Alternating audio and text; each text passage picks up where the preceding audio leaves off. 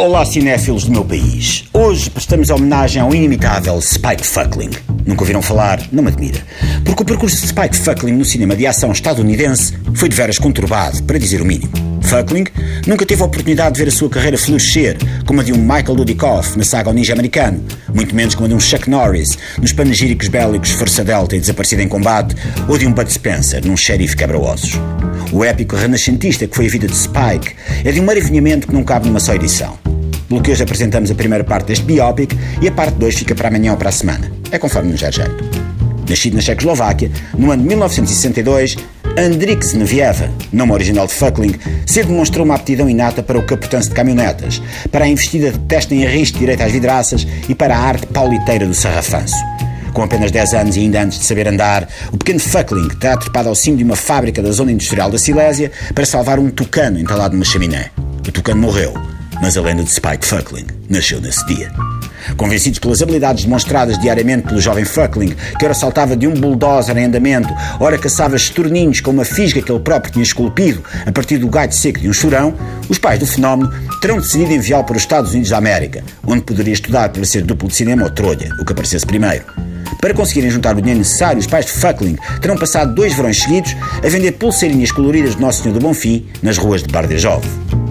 11 anos e só com a roupa que levava sobre o lombo, assim chegou Spike Fuckling ao Porto, porque se enganou e apanhou o avião para a Invicta. Foi ao balcão a reclamar e conseguiu que os pais tivessem um desconto de 10% na viagem para Nova York.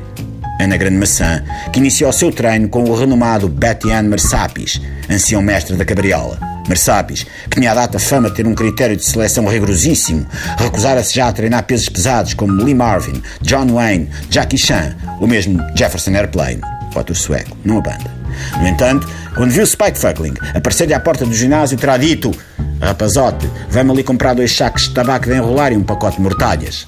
Fuckling fugiu com o dinheiro e Marsapis apresentou queixa na polícia. Fuckling foi apanhado e cumpriu sete anos de pena na prisão de Alcatraz, até se dar conta de que a prisão já estava desativada desde 1963. Acabaria por fugir e aparecer à porta de Betty Marsapis a pedir batatinhas. Marsapis acolheu e treinou, ensinou-lhe tudo o que sabia, até morrer tragicamente dois dias mais tarde, num acidente envolvendo um elefante de borracha daqueles que apitam quando se aperta e uma torradeira defeituosa. Devastado pela perda, Spike Fuckling entregou-se ao vício do jogo e do roubo posticão, até ser descoberto por um caça-talentos de Hollywood que o viu no meio da rua a subir a um poste e o convidou a fazer um casting para um remake de Mary Poppins. Mas sobre o périplo e desire hollywoodesco de Spike, vamos ter de falar na próxima edição. Por hoje me despeço com votos de bons filmes e saudinha.